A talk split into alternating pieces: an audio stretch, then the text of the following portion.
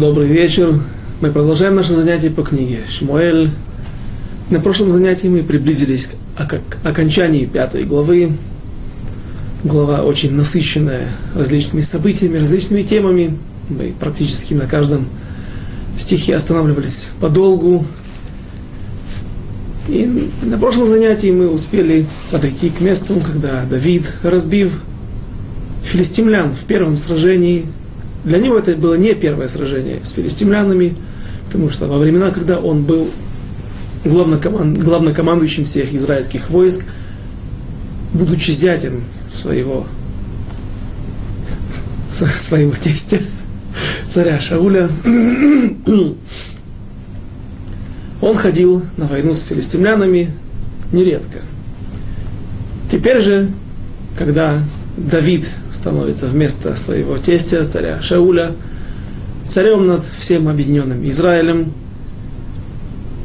И когда Давид, проведя несколько войн с различными врагами или соперниками на севере, на западе, когда он захватывает, после того, как Давид захватывает крепость Ивус, которая находилась на территории современного Иерусалима, и древнего Иерусалима, и Давид освобождает эту территорию от присутствия там не евреев, или точнее распространяет свое влияние, почему я исправляюсь, потому что потом в конце книги Шмуэль Бет, когда Давиду откроется в виде пророчества, когда он видит ангела, который стоит над тем местом, где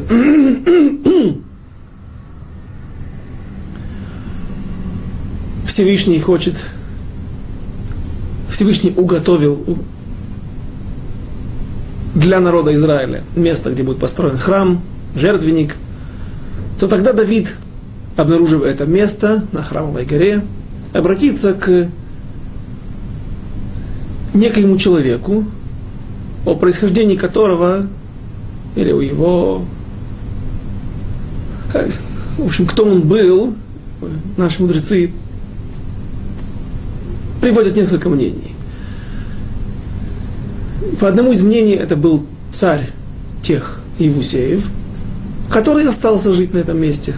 Царь Давид только убрал власть неевреев над этой горой, над этой территорией святого Иерусалима, но оставил их там жить. По другому мнению, Давид не оставил их там жить, а просто этот Аравна, Евуси, он был благородный человек, был Человек, который, как и Итай Гити, как и некоторые другие личности, о которых мы уже говорили, по некоторым мнениям, отец Амаса бен Йетера, Итра Ишмаили, убедившись в святости еврейского народа и величии Всевышнего, решили присоединиться и приобщиться к наследию Израиля. То есть пройти Гиюр, стать частью еврейского народа. Так вот, Аравна и Вуси по некоторым мнениям, тот бывший комендант той крепости, или царь этих Евусеев, этого отдельного клана, отпрысков филистимлян, которые жили в этой, на, на, на этой территории, он стал гером, и Давид оставил его, и ему была оставлена также эта земля. И Давид приобретает эту землю за серебро, за деньги, у этого Аравна Евуси,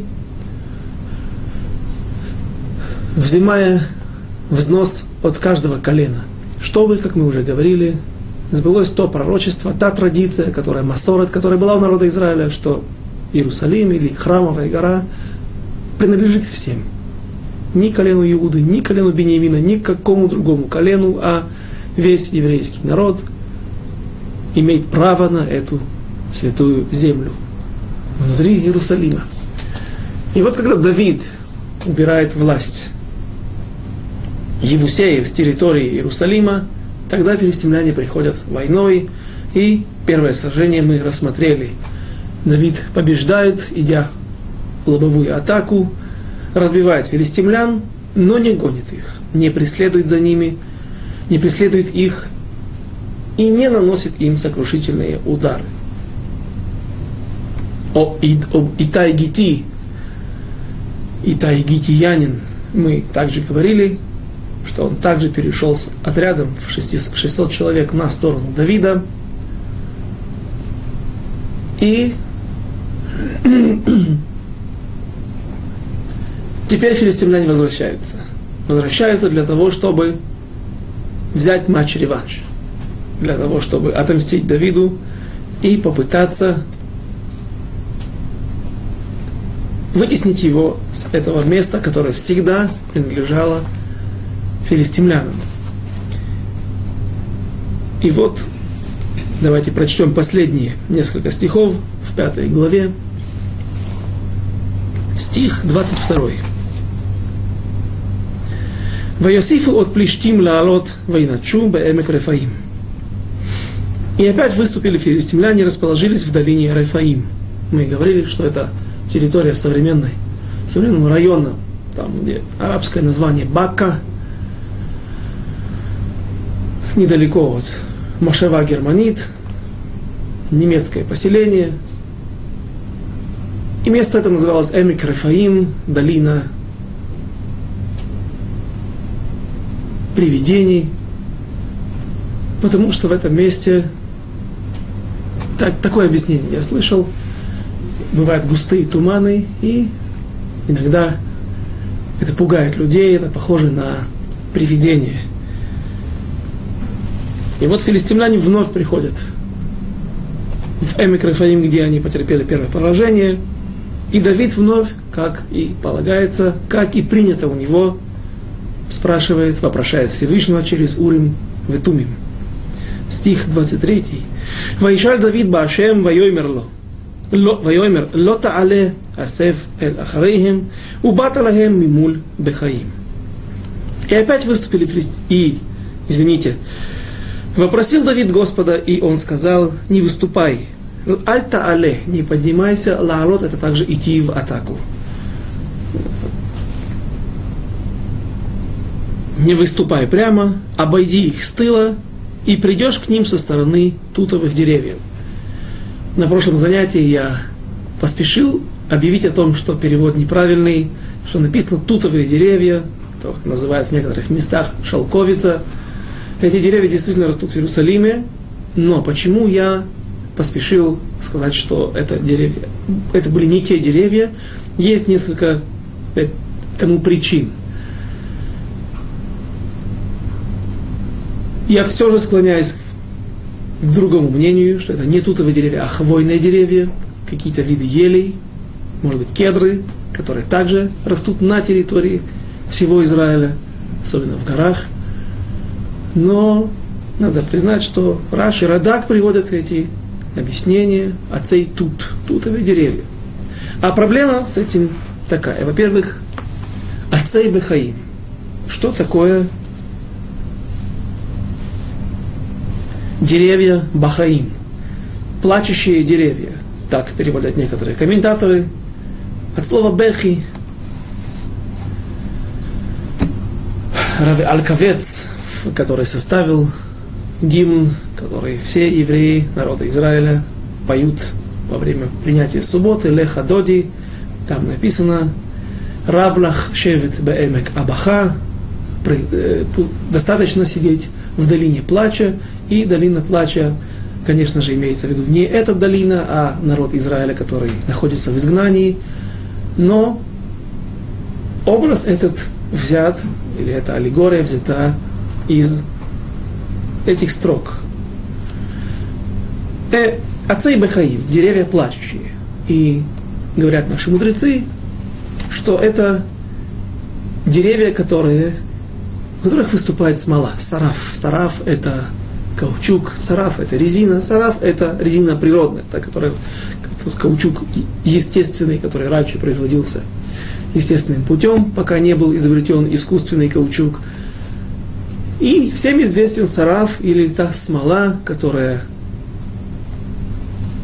вытекает или сочится из ран отрубленных ветвей хвойных деревьев – деготь, который производят из них. И все, может быть, помнят, тот, кто жил на территории Советского Союза, в более южных, теплых местах, странах, все знают, что вишневые деревья также часто на них можно найти прозрачную смолу, иногда слегка желтоватую, как правило, прозрачную смолу, которая вытекает, сочится, а потом застывает большими э, полу, пол, полуокружностями, и, если ее помыть, то дети ее называли мастик, резинка, жевательная резинка. Дети часто жевали ее, и я помню этот вкус, безвкусный.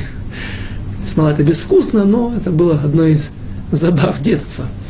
И здесь, конечно же, не идет речь о дувдевании, о вишневых деревьях, а, скорее всего, о хвойных деревьях, из которых сочится смола. И вот эта смола, капая, падая вниз с этих ветвей, с деревьев, с ран этих деревьев, она и создает то впечатление, как будто бы деревья плачут. Это первое объяснение, ибо я также хорошо знаком с тутовым деревом, тутовником, шелковицей, и, насколько мне известно, насколько я помню, ничего с нее никогда не капает. Вторая причина – это мидраж, который объясняет, что же произошло здесь с Давидом. И для этого сначала мы прочтем весь мидраж, не для того, не только для того, чтобы э, привести доказательства в сторону того, что это были хвойные деревья, а прежде всего для того, чтобы объяснить пшат. Смысл, что же здесь сейчас произошло. Во-первых, нужно привести мнение Мальбима, объяснение Мальбима, которое говорит, что сейчас Всевышний приказал Давиду обойти с тыла врагов по причине очень понятной тактика военных действий. Когда впервые, в первом сражении, филистимляне не были знакомы еще с Давидом как царем всего Израиля объединенного, они думают, что собравшись огромными силами, они смогут подавить израильтян, как это им, к сожалению, нередко удавалось до последнего времени. Удавалось достаточно часто.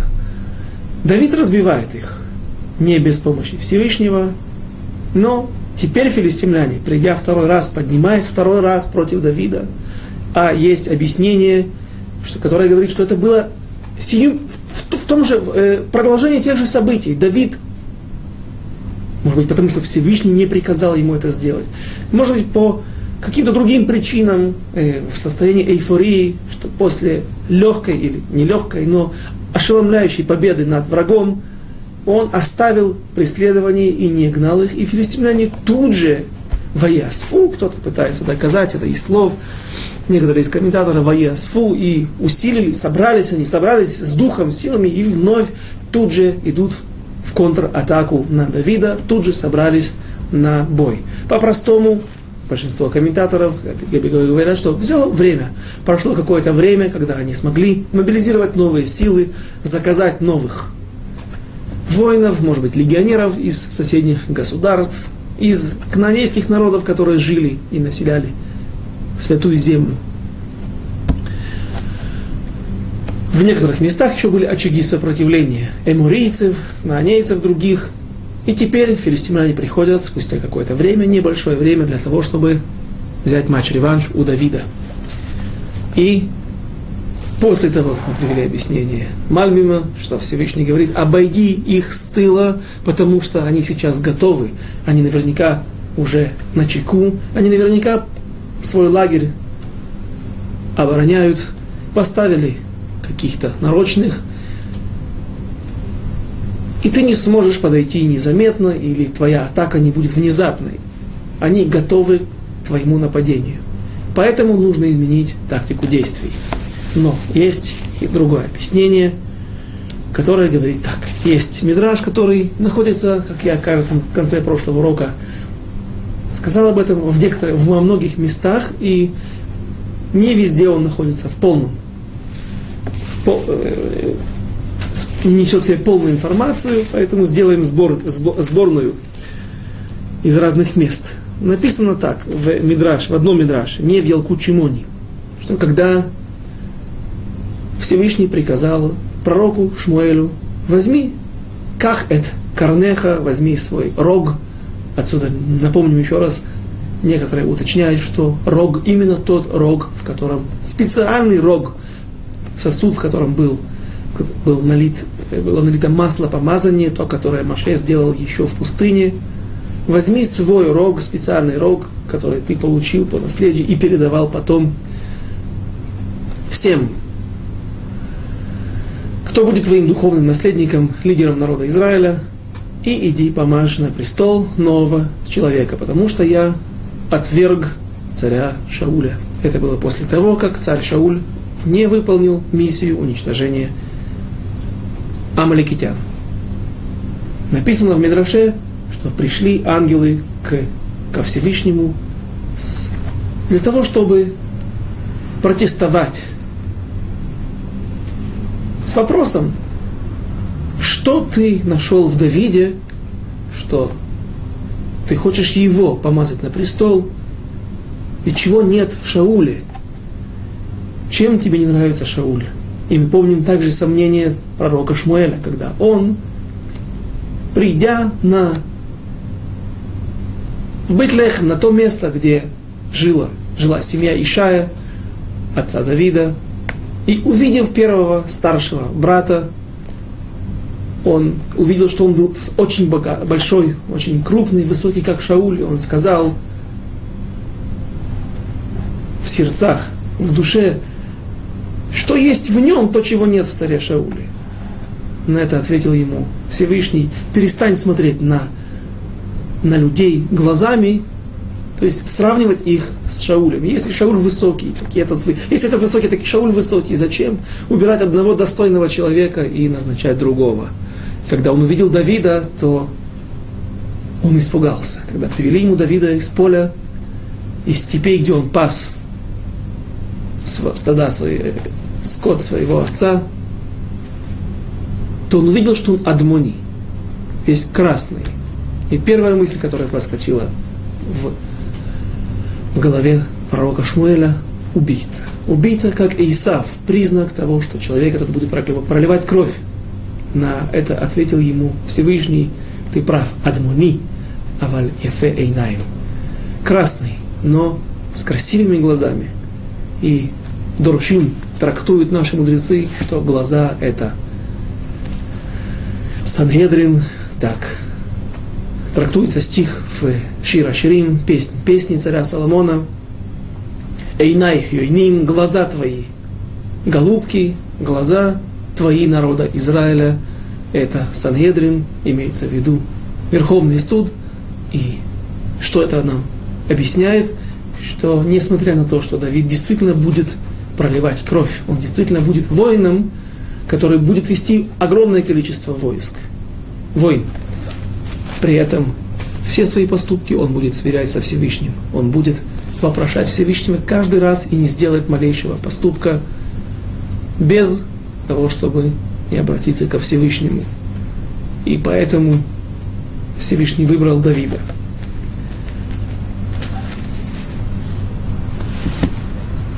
Написано также, можно добавить здесь в другом Мидраше, что Давид, когда выходил против врагов, он становился жестким и жестоким, как кусок дерева.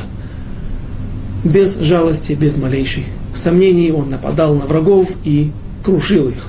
Но когда он сидел в бейт Мидраше, когда он учил Тору, то он был мягким и нежным. И это та способность, то есть он мог в себе включать те способности, те тхунот, качества, свойства, которые не были у царя Шауля. Царь Шауль был милосерден и был милосерден всегда, когда нужно было и когда не нужно было. И в нем сбылись те строки, когда говорят, что тот, кто милосерден над жестокими, в конце будет жесток над милосердными. И царь Шауль уничтожил город пророков Нов город Коинов, первосвященников Нов.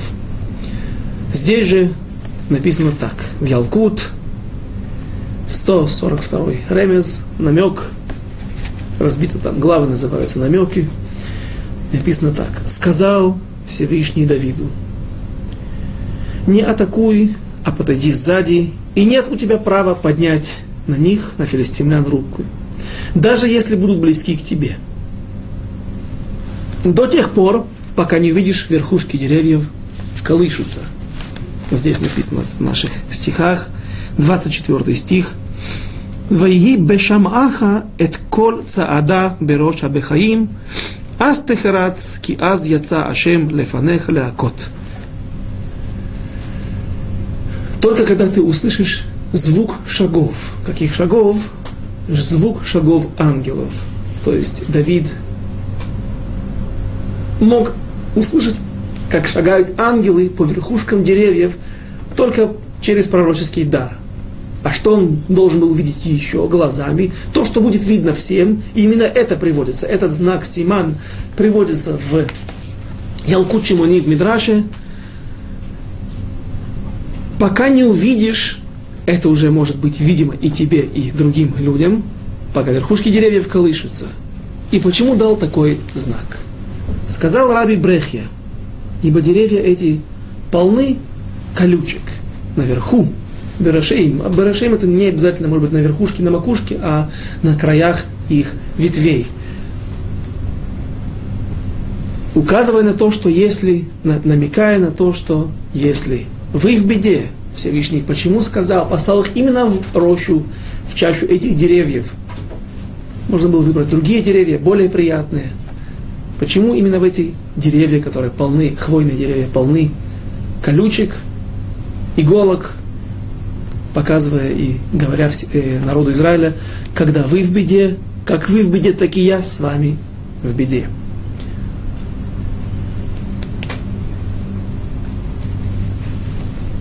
По этой же причине Моше Рабейну, когда находится в пустыне, и погнал он, написано, погнал он туда, в пустыню, в Сина, к Синайской горе, свой скот, и скот, точнее, своего тестя Ятро, и увидел он, как терновый куст горит и не сгорает.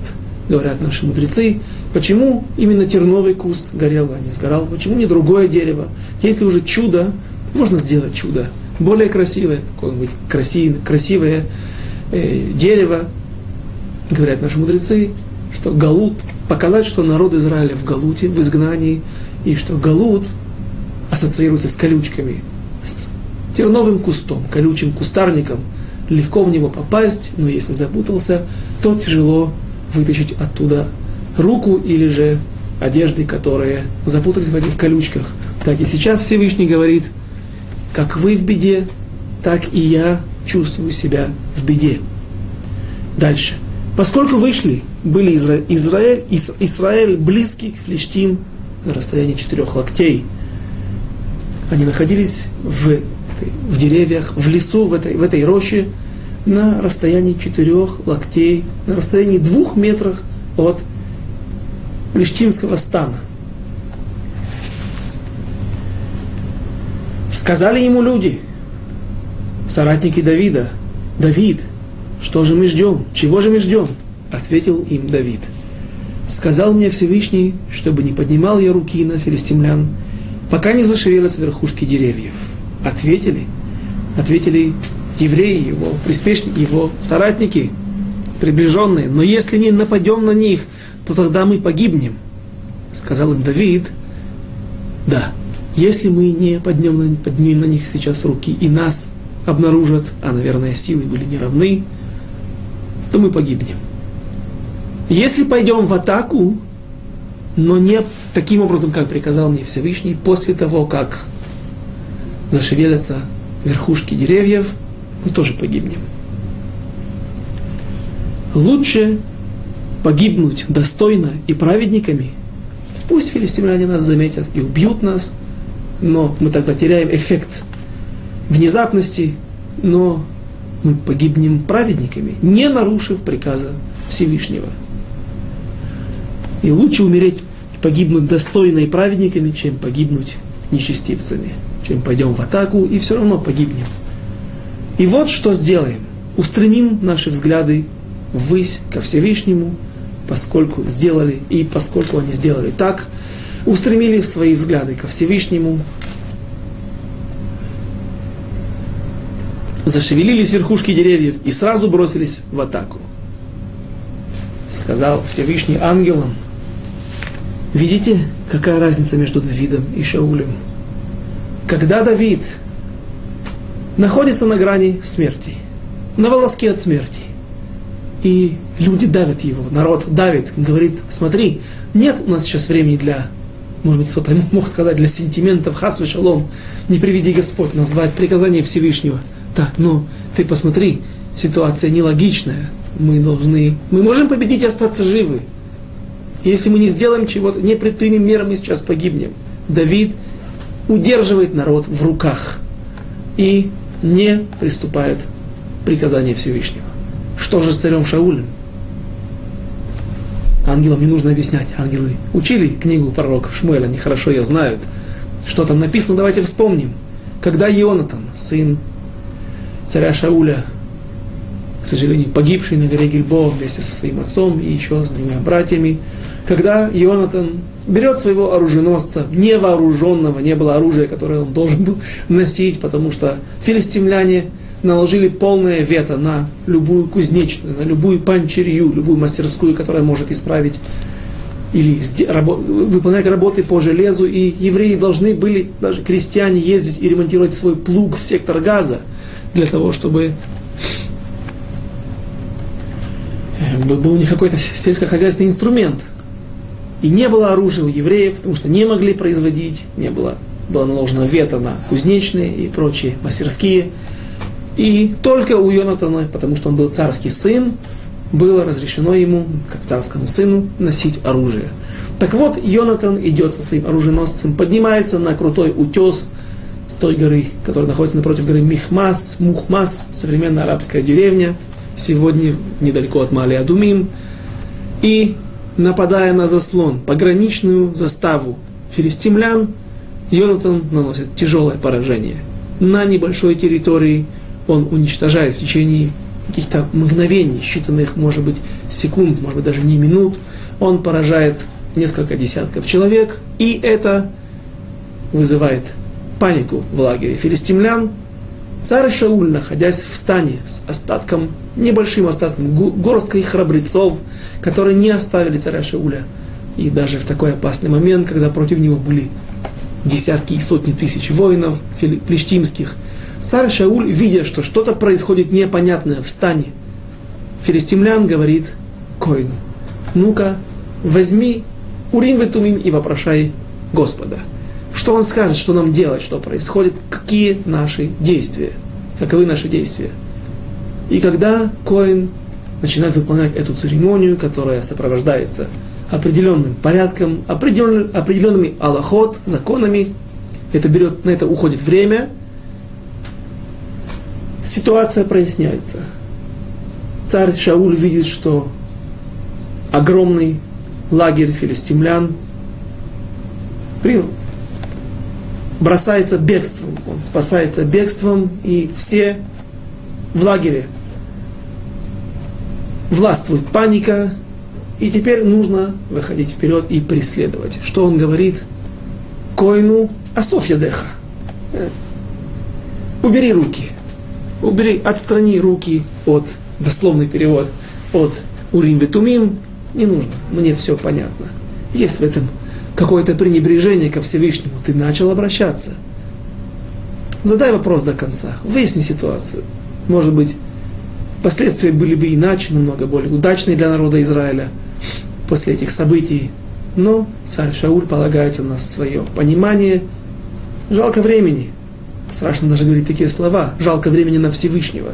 Все понятно, нужно вынимать меч из ножен и преследовать филистимлян, потому что понятно, что когда будет такое бегство, то евреи, пусть наш стан маленький, всего 600 человек, но скоро вы, выползут из нор, из пещер, из своих укрытий те евреи, которые оставили царя Шауля, и наше преследование превратится в, в огромный поток, и мы сможем добить филистимлян.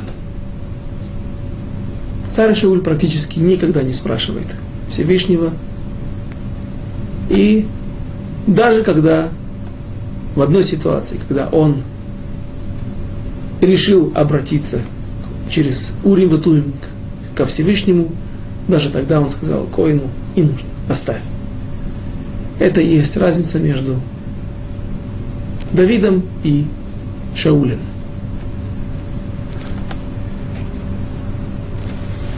И теперь, я думаю, мы можем закончить пятую главу, второе поражение филистимлян, вторая победа Давида над филистимлянами, стих 24, давайте мы его один раз прочли, не, не до конца перевели. Ваиги бешамаха эт кол ада бероша бехаим, аз техарац аз яца ашем лефанеха, леакот бемахане плештим.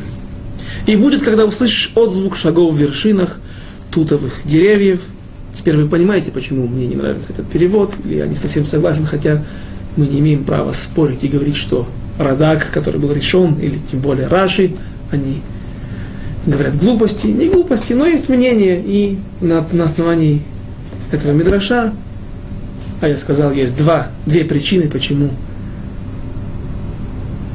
Ацей Дахаим, это, скорее всего, хвойные деревья, потому что, во-первых, колючки, пусть не те колючки, как в, тер, в терновом, у тернового куста, но все же хвойные деревья обладают иголками, а не мягкими, приятными листьями. И еще то, что деревья называются плачущими – как объясняют некоторые комментаторы, с них капает смола. На вершинах деревьев тогда устремись, ибо вышел Господь тогда пред тобою, чтобы поразить стан филистимлянский. Стих последний, 25. Ваяз Давид кен каашер циваху Ашем, ваяк эт плештим, мигева ад боаха газер. И сделал Давид, как повелел ему Господь, и поразил филистимлян от Гевы до входа в Гезер. Это уже территория ближе к филистимлянам, внизу на равнине. То есть Давид теперь уже гонит их до самих крепостных ворот, как это было всегда. До этого они скрываются за крепостными стенами в своих укрепленных городах, и только после этого прекращается преследование. Следующий этап, мы о нем, с ним уже столкнемся в ближайшие главы, это будет осада центрального города, захвата его, и тогда, после этих событий, мы практически навсегда перестаем, мы навсегда забываем о филистимлянах. Кто эти люди, и причина тому, что, причина этому та, что Давид приструнил их, поставил на колени, и никогда больше с этой стороны не было вражеских налетов. А теперь глава шестая. Глава, которая полна различных событий, трагических и радостных для народа Израиля. Переквав, пасук Алев, первый стих. Вайосеф от Давид, эт кол бахур би Исраэль, шлошим Алев. И собрал снова Давид всех отборных из Израиля, 30 тысяч. Стих 2. Ваяком ваелих Давид, вихоль хаам ашер ито ми баалей Иуда, Лехалот мишам эт Арон, האלוקים, אשר נקרא шем, шем ашем, цвакот, יושב הקרובים עליו. И встал Давид и пошли, пошел со всем народом, который был с ним из Балей, из людей Иуды. Здесь пишут Бали Иуда как э, какое-то личное имя какого-то места. Бали Иуда, и, и, иудеи, его соплеменники, его представители его колена, чтобы перенести оттуда ковчег Божий – который назван имени Всевышнего Цвакота, Всевышнего воинств, обитающего между Крувим. Как всегда, или почти, как всегда, особенно в последних главах, мы прибегаем к помощи, к сравнению глав между параллельных глав книги Шмуэля и Дивраями, летописи былых дней. И вот 13 глава в Дивраяямим, в первой части Дивраяямим, которая соответствует нашей главе в книге Шмуэль, она занимается этими же событиями, и здесь есть, как всегда, небольшие отклонения, которые требуют объяснения, небольшие расхождения. И советовался Давид с тысячи начальниками, начало 13 главы, сотенниками, сотниками, со всеми предводителями, и сказал Давид всему собранию израильтян. Обратите внимание, там сначала 30 тысяч, непонятно кто они из всего Израиля. Из колена Иуды можно сказать так, как написано в книге Шмуэль, стихи, которые мы сейчас прочитали. Сначала было 30 тысяч, и кто эти были ребята?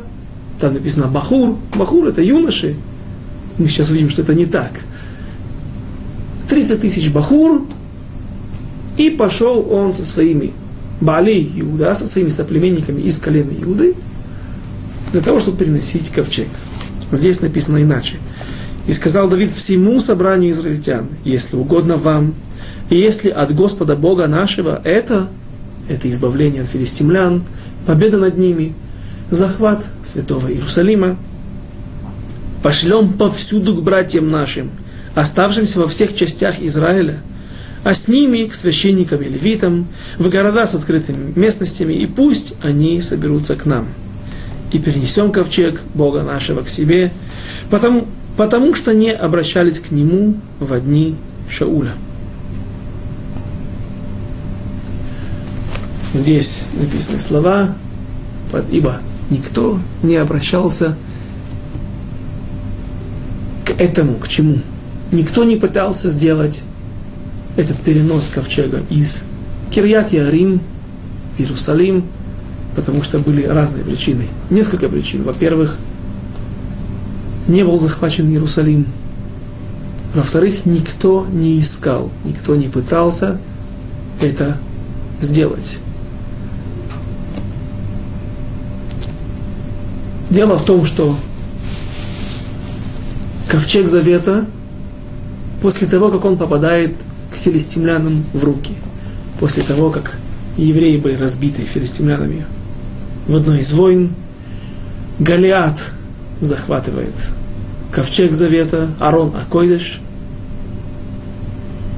Иш Биньямин, человек из колена Биньяминянин, как нам уже известно, это будущий царь Шауль, выхватывает из рук этого монстра скрижали завета и приносит их в Шило.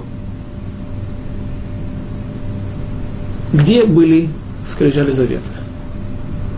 Есть, как всегда, несколько мнений, но известно, что после того, как храм, переносной храм, временный храм в городе Шило был разрушен филистимлянами, его место было в Нове. Нов Ир Акуани. Нов город Коинов. Там находилась, там находился весь Мешкан. После того, как филистимляне спустя 7 месяцев тяжелейших эпидемий и различных нашествий, которые, болезней, которые постигали, настигали их землю, их народ, потери в урожае, потери прежде всего в людях, они отпускают. Аарон отправляет его с почестями обратно в землю Израиля. Аарон приходит в Бейчемиш.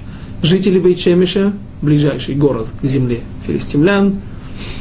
Сегодня тоже можно посмотреть на карте, проверить это. Бейчемиш современный, который находится приблизительно на той же территории. Он находится близко к Кириатгату, близко к Экрону, по разным мнениям это Рамля или Лод, близко к побережью, где властвовали тогда филистимляне. И вот Арон приходит в Бейчемиш, и из-за того, что люди с пренебрежением или с недостаточной почестью относятся к Арона Койдеш, святому ковчегу, город Бейчемиш настигает кара – 50 тысяч человек погибают. Написано, трактуют там стихи, потому что они Ваясифули рот и смотрели, открывали Арон, смотрели вовнутрь, это делать запрещено. Эм, трактуют это из Торы в недельной главе Трума в книге Шмот, когда народ Израиля обязывается, а Всевышний говорит ему, как сделать. Арона Койдыш – ковчег завета, а он был похож на такой форме, как ну, подобное, удобное слово, как ящик, был деревянный ящик, потом изнутри он вкладывался как э, железное не железная, а золотая обивка, и потом все это вкладывалось еще в золотую обивку, еще один золотой ящик, получалось, что был внутри, внутри были деревянные стенки, и снаружи, и снаружи, и, и снаружи, и изнутри он был золотой. Так вот, там потом написано порядок, что сначала нужно сделать, положить капорет. Капорет это крышка, то, что горловина, которая была сверху, отверстие, которое было сверху, оно закрывалось капорет крышка золотая, на которой были крувим. И порядок неправильный. На это обращают наши мудрецы внимание, потому что говорят, что сначала нужно было вложить туда скрижали завета, которые были из драгоценно массивные и были из драгоценного камня, сапира, сапфир, может быть. Почему же написано сначала капорот? Говорят наши мудрецы, для того, чтобы намекнуть нам на то, что никто не имеет права смотреть на скрижали завета и то, что находится внутри Арона. И поэтому действительно сначала надевали крышку. После этого, капорет, после этого подходили четыре левита, брали, поднимали эту массивную золотую крышку, приподнимали ее, а ведь смотреть на скрижали запрещено, капорет мешала им заглядывать вовнутрь, потому что они ее держали, и тут же они не могли смотреть, что было внутри, что там происходит, даже случайно. Ведь это чревато последствиями. Мы сейчас увидим, когда Уза случайно прикоснется. Уза Коин, а не левит, прикоснется Аарона, и левитам также запрещается касаться Аарона, только носить. Тогда Всевышний накажет его, и он мгновенно погибнет на этом же месте. Поэтому вновь вернемся к тому объяснению. Левиты приподнимали капорет, а другие вкладывали скрижали завета. И те левиты, которые держали, были абсолютно застрахованы от того, что даже случайно взглянуть на то, что находится в вороне, то, что там происходит, и на скрижали завета.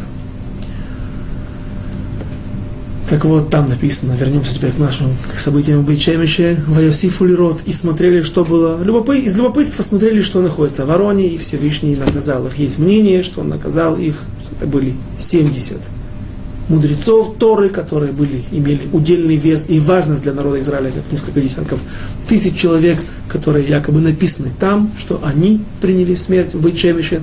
Но, в общем, та радость, которая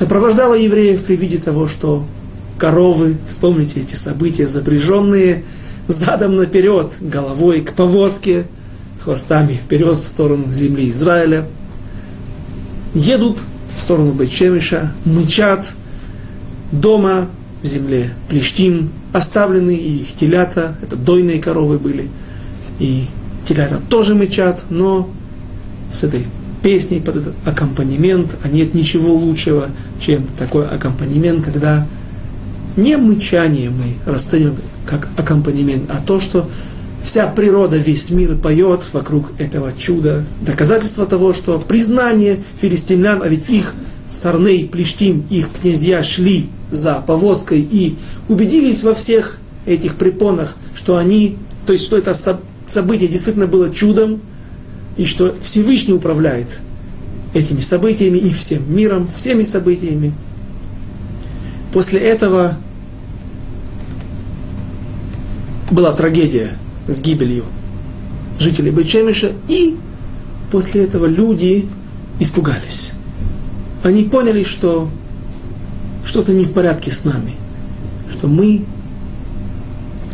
что Всевышний зол на нас – и как сказано в Мидраше, если бы курица кого-то одного из вас убежала бы из своих заграждений, из, из, из ее территории, из, из курятника, сколько бы часов и дней потратили бы вы для того, чтобы найти ее?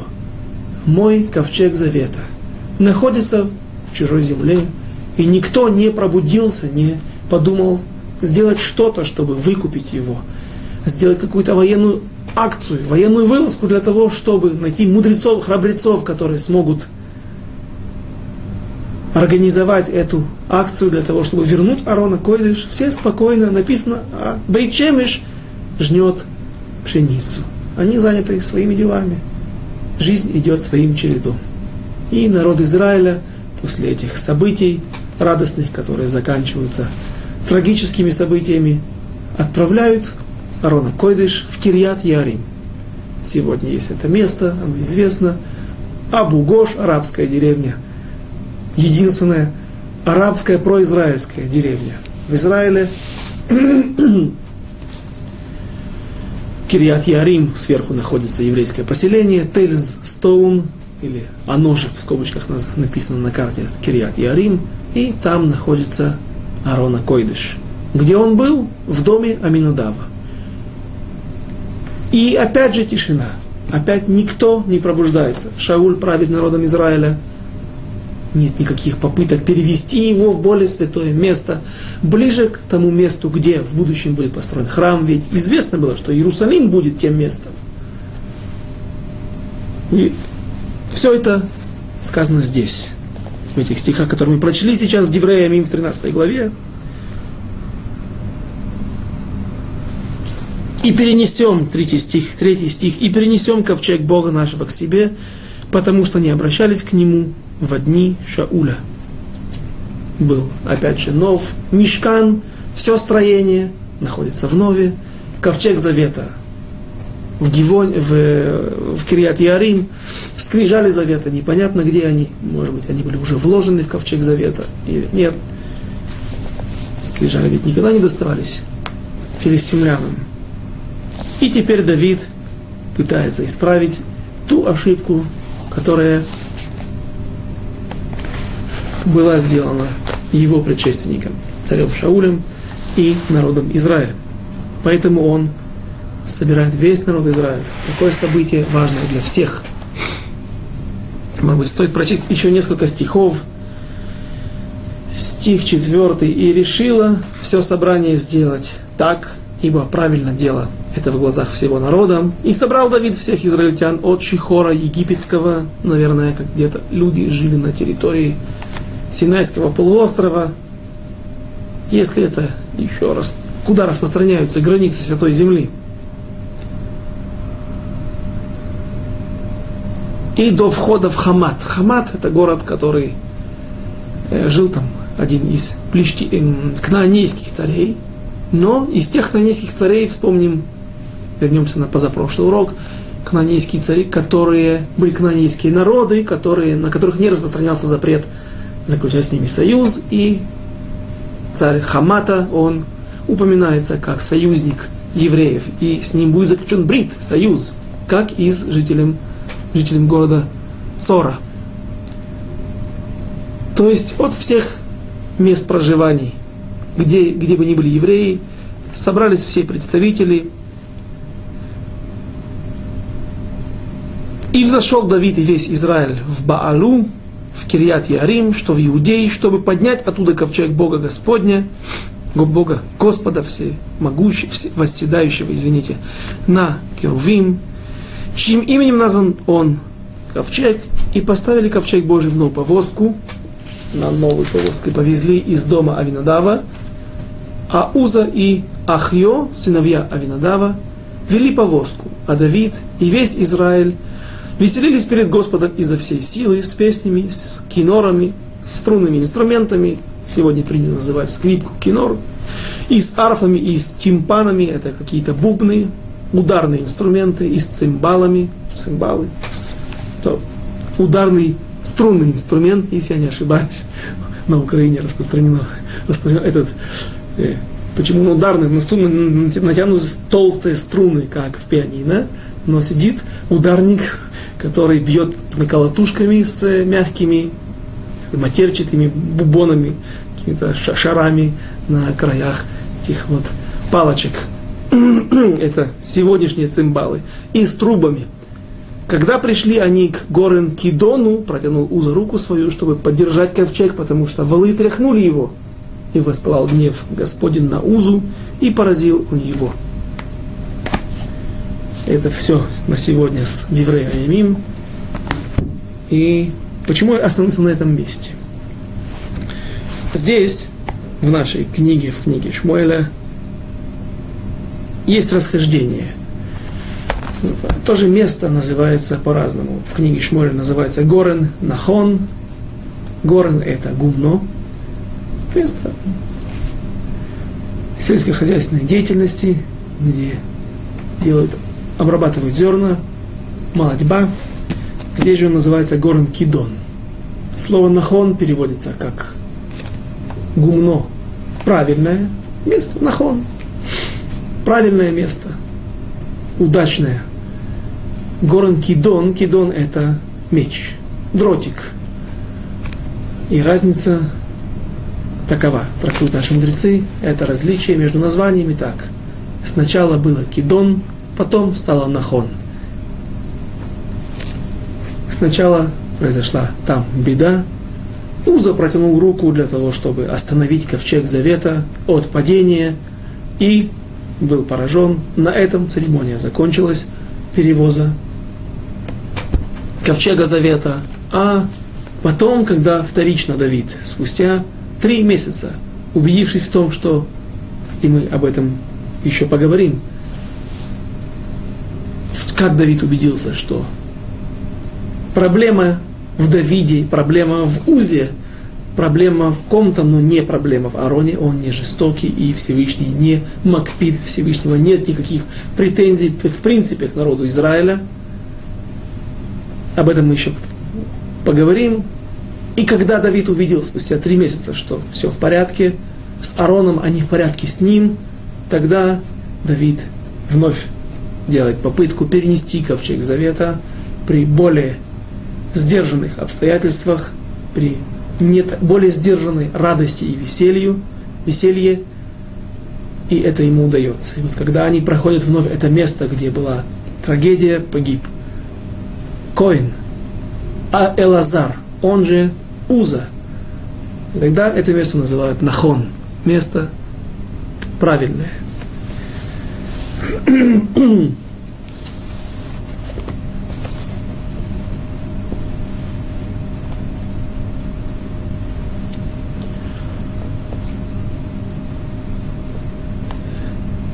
Уза в других местах называется Элазар, сын Авинадава, он был, он же и есть. Уза, он же и Элазар, и Элазар этот был назначен в Кирьят Ярим, семье Койна, где находился этот ковчег, ковчег Завета. Он ухаживал, как можно сказать, ухаживал, он прибирал там, подметал, подме... и зажигал свечу утром и вечером, трактует стихи истории. Нужно зажигать свечи, свет перед Аароном. И Уза, когда увидел, что животные начали качаться, то он протянул руку для того, чтобы остановить ковчег. За то, что он не до конца верил во Всевышнего, в том, что ковчег, который сам носил своих носильщиков, левиты, которые носили ковчег завета по пустыне, были всего в составе четырех человек. Два шеста, которые вдевались в боковые кольца, которые были припаяны ковчегу завета. Это все те средства, которыми носили Аарон, переносили Аарон с места на место. И несложно взять в недельной главе Трума в книге Шмот размеры этого Аарона, его высота, ширина, глубина, длина, полтора локтя высота, полтора локтя ширина, два с половиной локтя, кажется. длина, золотые листы изнутри, золотая обивка снаружи, или золотой ящик снаружи, деревянный из акации, ящик внутри, крувим, из... скрижали завета, все это доходило до веса нескольких, нескольких тонн. Четыре левита приподнимали его и несли. Говорят наши мудрецы, что наша традиция, что Аарон сам нес своих носильщиков. Это было чудо. Он не нуждался в носильщиках. Просто в этом мире Всевышний старается все сделать более природным путем, если есть возможность уменьшить какой-то внешний вид, внешнее проявление или внешнее ощущение, что это чудо, Всевышний уменьшает. Во время потопа было так плохо, что даже чертям, каким-то духовным субстанциям из потустороннего мира, даже им было худо. Весь мир бушует, вода кипит. Как же, ну а как же с, с ковчегом, как же с, с Ноев ковчег? Есть смола, снизу промазана смола, все кипит вокруг. Духовным чертям плохо, есть ковчег. Смола сделана, для того, все должно быть природным путем, и смола, и железо не могло бы помочь, если бы Всевышний не сохранил этот Ноев ковчег, но так всегда Всевышний пытается уменьшить чудо. И стихи, так говорит Рамбан, это правило, также нужно трактовать сначала по-простому, если же нет возможности, то чудо. И вот из-за того, что из-за того, что Уза, наверное, недостаточно, это была проверка на его веру, он недостаточно верил во Всевышнего, и не был той медат битахон, он протянул руку и за это был наказан. Ковчег прикасаться, к ковчегу прикасаться не имеет права никто. Если его и несли, то только левиты, а Уза был коин. Следующее, на следующем занятии, наше время сейчас подошло к концу, на следующем занятии мы рассмотрим, как поступает Давид, прекращает ли он эту церемонию или нет. Мы уже сказали, что да. Причиной, почему произошло это несчастье. У Узы, у Элиезера, Элазара была своя причина, за что был наказан Давид, весь народ Израиля, что вся эта церемония прекратилась, была прервана так – страшно. И то, как Давид после этого сможет, да, перенести ковчег Завета в Иерусалим, и его также столкновение, его спор, спор не просто с женой, спор с дочерью царя Шауля, с женой Давида, но дочерью царя Шауля, я это подчеркиваю преднамеренно, после того, как она его увидит, как это показалось ей, в непристойном виде, недостойном поведении царя. Об этом мы поговорим на следующем занятии. До свидания, до следующих встреч.